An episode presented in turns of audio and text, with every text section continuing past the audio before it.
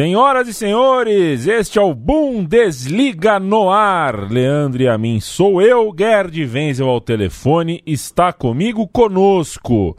Toda semana a gente traz um revistão do futebol alemão. Pedimos desculpa, semana passada a gente não fez uh, o programa, até porque era começo de data FIFA, a gente preferiu deixar para falar tudo de uma vez só no programa de hoje. Hoje é 21 de novembro, você é muito bem-vindo.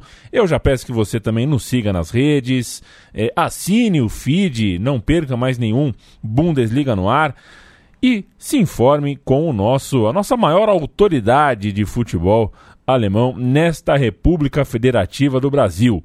Trata-se de Gerd Wenzel, a quem, eu já mando um abraço, e falo sobre o que já indiquei que vou falar, né, Gerd? Seleção alemã. A gente teve data FIFA, você assinou na sua coluna no site da Deutsche Welle é, sobre essa data FIFA, sobre o desempenho da seleção alemã.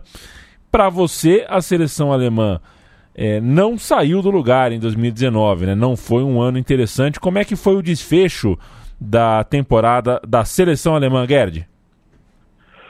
É, olá, Leandro. Grande prazer sempre conversar com você um pouquinho, né? Sobre a Alemanha, sobre a seleção, sobre a Bundesliga e por aí vai.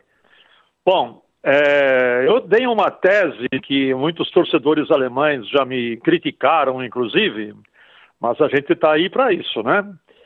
Para ouvir também as contra-argumentações. Mas a minha tese é o seguinte: a Alemanha, ela, ok, ela se classificou com relativa facilidade para a Eurocopa 2020, que tem inclusive um calendário todo estapafúrdio. Podemos até falar um pouquinho mais tarde sobre isso. É, mas a rigor, a rigor, de todas as partidas que a Alemanha fez, incluindo, eh, incluindo-se aí a fase eliminatória e também os amistosos, foram ao todo 10 jogos. É verdade que a Alemanha só perdeu uma única vez, que foi justamente para a Holanda por 4 a 2. E, mas se você fizer uma análise do desempenho da Alemanha em todas essas partidas, a rigor, ela só convenceu em duas. Uma foi contra a Estônia. Então aí já um pouquinho já até desvaloriza o meu próprio argumento, né? Porque você ganhar de 8 a 0 da Estônia, fala a verdade.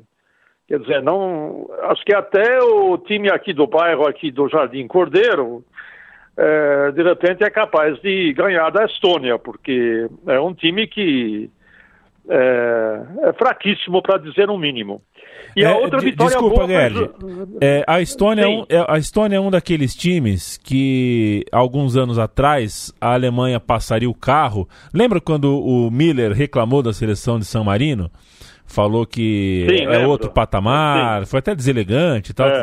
É. É, é, a Estônia é o, é o, tipo de time que, que se, se, encaixa nesse tipo de jogo, né? Que alguns jogadores da Alemanha, quando as vacas estão gordas, quando a fase é boa, é, alguns jogadores se sentem até desestimulados a jogar.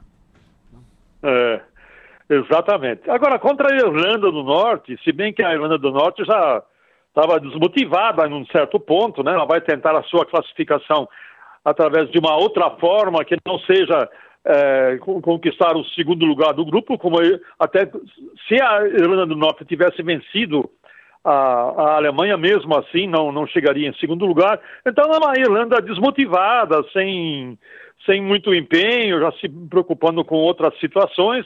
Aí a Alemanha também jogou bem, vamos dizer a verdade. Foi a primeira, foi é, uma Alemanha que a, eu gostei até de ver. Mas o resto, todas as outras oito partidas que os alemães fizeram nesse, nesse ano de 2019 foram medíocres, medíocres, né? O Jochen Löw, ele não, na, realidade ele não encontrou nem a forma ideal da seleção alemã jogar e ainda também não encontrou qual seria o seu time titular. Pelo menos dois, três titulares, ou até quatro titulares eh, poderiam estar já definidos. Na realidade, dois estão, né? Um é o, o Neuer, apesar da sua eterna é, rixa, vamos dizer assim, rixa é, numa profissional com o Ter Stegen, e o outro é o Kroos. O Kroos no meio campo, ele é soberano, voltou à sua boa forma e foi muito bem nas últimas partidas da, da Alemanha. Mas de resto, né, se você comparar a Alemanha com França, Inglaterra, Bélgica e Espanha, e inclusive a Holanda, todos esses times é, Leandro, não sei se você concorda comigo, queria até ouvir a sua opinião. Se a Eurocopa começasse hoje, estava com o time pronto para entrar em campo, esses que eu citei. Você concorda com isso ou não? Concordo com você é, e concordo é, pelo menos em relação à metade desses. A gente fala principalmente da França. É, é. a Alemanha realmente larga atrás. A Inglaterra eu, eu também colocaria. A Holanda preciso ver um pouquinho mais. Mas enfim, é, de fato, se a gente olhar é, o que foi feito em 2019, está atrás, sim. Concordo contigo. É, então, ou seja, agora, o Johan Löw, se, se, a Eurocopa começasse daqui a alguns dias, ele não tem a seleção pronta, nem taticamente. Ele não sabe se joga no 4-3-3 ou se joga só com o atacante, só que ele não tem o atacante. Ele não tem nem um falso 9, né? é um negócio de maluco. Então, você tem uma seleção que ainda está em formação e tudo isto tem uma raiz. A, a, o, o mal está na raiz de que o Johan Löw apesar de ter conquistado com a equipe renovada a Copa das Confederações em 2017, depois ele deixou de lado essa equipe é, renovada e resolveu jogar com os medalhões, e todo mundo sabe o que, que aconteceu com os medalhões. Então, o grande responsável por essa pedalada de academia, né? Na academia, quando você vai na academia, você, você pedala quilômetros, né? Só que você não sai um metro do lugar. É a mesma coisa que aconteceu, a meu ver, com a Alemanha, e agora ele tem apenas seis meses para montar o time e tem apenas dois amistosos. Né? É, acho que um é contra a Espanha e outro ele vai tentar aí ainda é, achar um bom adversário para se preparar para a Eurocopa. Agora tem um detalhe, né? Essa, essa Eurocopa maluca da UEFA, que tem 12 países sede, 12. A Alemanha vai jogar as três, as três partidas da fase de grupo na Allianz Arena.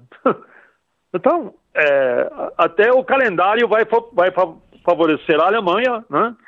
E ela vai, vai ser beneficiada com isso. Pode ser aí um fator extracampo que acabou beneficiando a, a Alemanha. Enfim, é, essa partida contra a Irlanda do Norte, que teve que 6 a 1 foi uma sapatada em cima dos irlandeses, todo mundo falou, agora sim, agora a Alemanha vai. Olha, é, pode ser realmente o início, o primeiro passo para tornar a Alemanha realmente competitiva para a Eurocopa ou pode ser apenas mais uma pedalada de academia, né? Pedalou, pedalou, pedalou, fez seis gols, o Gnabry fez um hat-trick e, enfim, é, foi um time que é, aparentemente desencantou, mas foi uma partida só contra a Irlanda do Norte. A verificar se isso é o começo, realmente, de uma Alemanha que vai crescer com o tempo e vai chegar pronta para a Eurocopa para ser considerada pelo menos uma das favoritas, ou se vai ser apenas uma andorinha de verão aí que deu uma sobrevoou, sobrevoou a, o estádio lá em Frankfurt e bafejou com é, alguns talentos a seleção alemã. A verificar. Veremos, seu Leandro. O que, que você acha desse raciocínio? Eu tô contigo e não abro, Gerd, e tô curioso, é, porque é o tipo de seleção que a gente é, não vê é, passar dois, três, passar um ciclo inteiro é, sem mudar o eixo de algo que está dando errado, né? Então, se faltou futebol em 2019, acho que dá para mudar o eixo, acho que é, é, é o tipo de, de, de, sistema, de corpo ali, as coisas funcionam, o organismo da seleção alemã, historicamente, funciona o suficiente para que as coisas. Uh, é. para que se mexa em algo, né? A seleção é. alemã é, conseguindo mexer, encontrar o caminho é, o, o, volta ao favoritismo num caminho mais curto do que as outras seleções. Não, é verdade. Agora, só que eu, inclusive, nem citei esse fato na minha coluna, é, mas estou me, me, lembrando disso agora. É, o grande problema da seleção alemã é no setor defensivo, porque os Hüllers, você lembra dos, Hüller, ele teve o rompimento dos ligamentos cruzados do joelho e durante a operação a, a qual ele se submeteu há algumas semanas, surgiu um novo problema. O menisco também foi afetado. Então não é apenas ai, ai, ai. o problema dos. Então, e o menisco também foi afetado, e pode ser, pode ser que, em função desse menisco afetado, ele não esteja em condições de jogar essa temporada. Ou, ou seja, provavelmente ele só vai voltar em agosto a campo para treinar. Então a Alemanha tem um problema seríssimo no setor defensivo. Né? E o Sané, pelo menos, ele já está em fase de recuperação. O Sané também teve um problema de rompimento né? dos ligamentos, ou ruptura. E ele só volta a jogar em fevereiro ou março. O Sané, o Leroy Sané. Então, além de tudo isso, além de todo esse, esse, problema tático, esse problema do Johan Löw ter perdido um ano inteiro para finalmente é, encontrar mais ou menos uma seleção apresentável, ele não, não pode contar com certeza com o Zul, que é o zagueiro central por excelência, né? E esse mesmo problema agora tem, tem no Bayern Munique também, que o Zülle é do Bayern, não vai jogar, né? E, o, e em que condições que o Sané, que é junto com o Gnabry, são os dois grandes talentos ofensivos da Alemanha, é, o que, que vai acontecer com o Sané? Em que condições que ele vai voltar para a seleção? Então, tem muito ponto de interrogação aí mas que muitas vezes a grande mídia, os torcedores, tal, eles relevam isso e depois, quando acontece um desastre, como aconteceu em 2018, todo mundo fica surpreso. Eu não me surpreenderia se a Alemanha eh, não fosse bem eh, na Eurocopa. E como eu já disse, a vantagem é que ela vai disputar os três jogos da fase de grupos em casa, na Allianz Arena. então, só por aí a Alemanha, de repente, até pode aí, com o apoio da torcida, etc. e tal, é, se classificar pelo menos para o mata-mata. Veremos. Veremos, veremos como vai funcionar essa Eurocopa com um monte de time jogando em casa, ah. né? Cada grupo com a sua sede, com, com um país Não, sede. Olha, quem é que. Olha... Leandro, quem é que inventou? Olha, quem foi? O, o, o, que que cara, o que que o cara fumou? Eu quero saber. O que que a comissão lá da UEFA, o que que eles fumaram fumaram pra... Não, tem que saber. O que, que eles tomaram? Sabe? É, é. É, enfim. É duro, viu? Ninguém está entendendo. Olha, eu não consigo entender. Eu já li 500 vezes como é que vai ser o, o, o fio da meada, não sei das quantas. Olha, é uma coisa de maluco. Uma coisa de maluco. Muito bem. Vamos que vamos. Chico, Chico Patti tá dando risada aqui no estúdio. É, eu também não sei, viu, Chico? Também não sei o que que usaram é, para chegar nessa fórmula aí, porque acho que nem economia vão conseguir fazer. Se o, se o objetivo era fazer economia, acho que talvez nem tenha, não vale a pena nem por isso. Uh, nesse fim de semana, a Bundesliga tem a sua 12 segunda rodada. O atual é, líder do campeonato é o Mönchengladbach. Não vai perder a liderança porque tem quatro pontos de vantagem sobre Leipzig, sobre Bayern de Munique e também sobre o Freiburg. O Lewandowski é, deveria levar uma outra taça se o campeonato acabasse agora, porque é brincadeira um cara fazer 11 jogos e 16 gols. É uma coisa absurda o que o Lewandowski está fazendo. É. Mas o desempenho do Lewandowski muito bom, eu acho que é, depõe ainda mais contra o resto do Bayern de Munique, né? Tá faltando muita bola para o time do Bayern de Munique. Eu, o Bayern de Munique joga nessa rodada contra o Fortuna Düsseldorf, deve, deve vencer. E eu peço para você falar sobre esse jogo e também sobre o jogo do líder, né? Que enfrenta, veja você, o seu clube do coração, União Berlim. União Berlim recebe Opa. o Mönchengladbach. É, vamos começar com o Bayern Munique, né? O Bayern Munique simplesmente atropelou o Borussia Dortmund mais uma vez, né? Pela quarta, pela quarta vez consecutiva eh, na Allianz Arena, ele goleia com a maior tranquilidade o Borussia Dortmund, enquanto o Lucian Favre, o técnico do, dos aurinegros, fica de olho arregalado sem saber o que fazer. Então foi uma boa vitória do Bayern Munique, 4 a 0, e vai agora viajar para Düsseldorf, lá à margem do rio Reno, enfrentar um Fortuna Düsseldorf, que apesar de estar apenas em 13º lugar, mas ele encarou o Schalke. Quem, já, quem jogou uma vez em Gelsenkirchen, na Veltins Arena, e eh, guardadas as devidas proporções, né? Porque o Fortuna é um time, é um clube de tradição, mas tecnicamente ele é pequeno. Ele encarou o Schalke, o Schalke é, ficou três vezes em vantagem no marcador, 1 a 0, depois 2 a 1, depois 3 a 2 e nas três vezes deixou empatar. O Fortuna Düsseldorf foi lá e empatou o jogo. Ou seja, o Fortuna vai de peito estufadão para encarar o, o Bayern de Munique que está com o seu técnico no lugar do Nico Kovac, é o Hans-Dieter Flick. Hans-Dieter Flick, é um técnico é, provisório, né, para tampar buraco, mas é bem capaz que depois dessa vitória que ele teve sobre o arquirrival Dortmund, que ele fique até o final da temporada. É, se fala, inclusive, agora em Munique, a última fofoca que rola nos botecos lá, que o técnico do Tottenham, o Pochettino, né, que foi demitido, ele pode eventualmente ser o novo técnico do Bayern Munique. Não acredito. Mas é uma opção aí que o Bayern tem para pelo menos é, preencher as fofocas diárias do, do, dos jornais da capital da Baviera. Bayern Munique é favorito, mas eu não me surpreenderia se o Fortuna Düsseldorf arrancasse um pontinho dos bávaros. Quem mais, hein? E quem mais a gente vai falar? Do, ah, do União Berlim. Ah, sim, claro.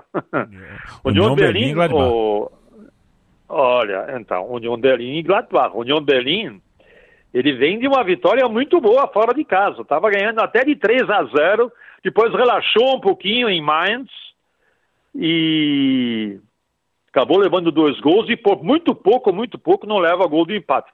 Seja como for, o Uni Berlin ele tem um campeonato particular a disputar. Assim como existe um campeonato particular entre Borussia Dortmund e Schalke, existe um campeonato particular entre Hertha Berlim e Union Berlin. Esse campeonato particular é o seguinte: é, se o Schalke não ganhar o título, ou se o Borussia não ganhar o título, mas se chegar na frente do seu arquirrival, tá ganho o campeonato. A mesma coisa acontece entre Union Berlin e Hertha Berlim.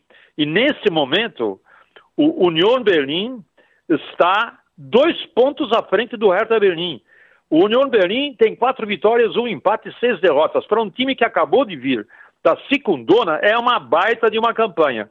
Está aí na tabela, na, na parte intermediária da tabela. E o Borussia Mönchengladbach, ele vai nadando de braçada, né? Vamos falar o que é, né? 3 a 1 em cima do Werder Bremen, está bem na Liga Europa, é... ou seja, o Borussia Mönchengladbach fazendo aí uma bela campanha, uma surpreendente campanha, pode até perder esse jogo que não vai, é... que continuará sendo líder da, na tabela, por enquanto estão de parabéns aí os potrinhos. Você não quer falar um pouquinho do Borussia Dortmund, não? Fala você, vai, Leandro. o Borussia Dortmund é, abre a rodada, né? Borussia Dortmund enfrenta o Paderborn na sexta-feira, o jogo isolado dessa, dessa sexta-feira, dia 22. O jogo, para quem está no Brasil, é às quatro e meia da tarde e é, necess, é necessária a vitória, não só pela força do adversário, vai enfrentar em casa o Lanterna, certo? Então é o tipo de jogo que você precisa ganhar.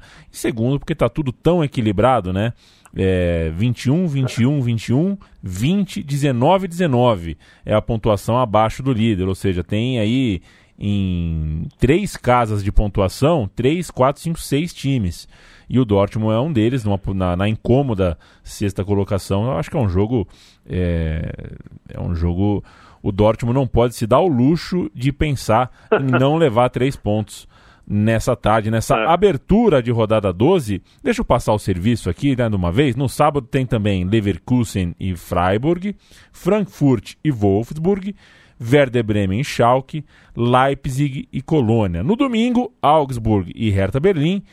E termina a rodada Hoffenheim e Mainz, às duas da tarde do domingo. O Gerd, é, é, algum outro é, destaque Bayern, da rodada? É, é, então, esse jogo Bayern Leverkusen e Freiburg promete ser bom, né? Porque o Leverkusen ele vem de uma boa vitória fora de casa sobre o Wolfsburg por 2 a 0 e o Freiburg, rapaz, o Freiburg, ele vem de uma belíssima vitória sobre o Eintracht Frankfurt por 1 a 0.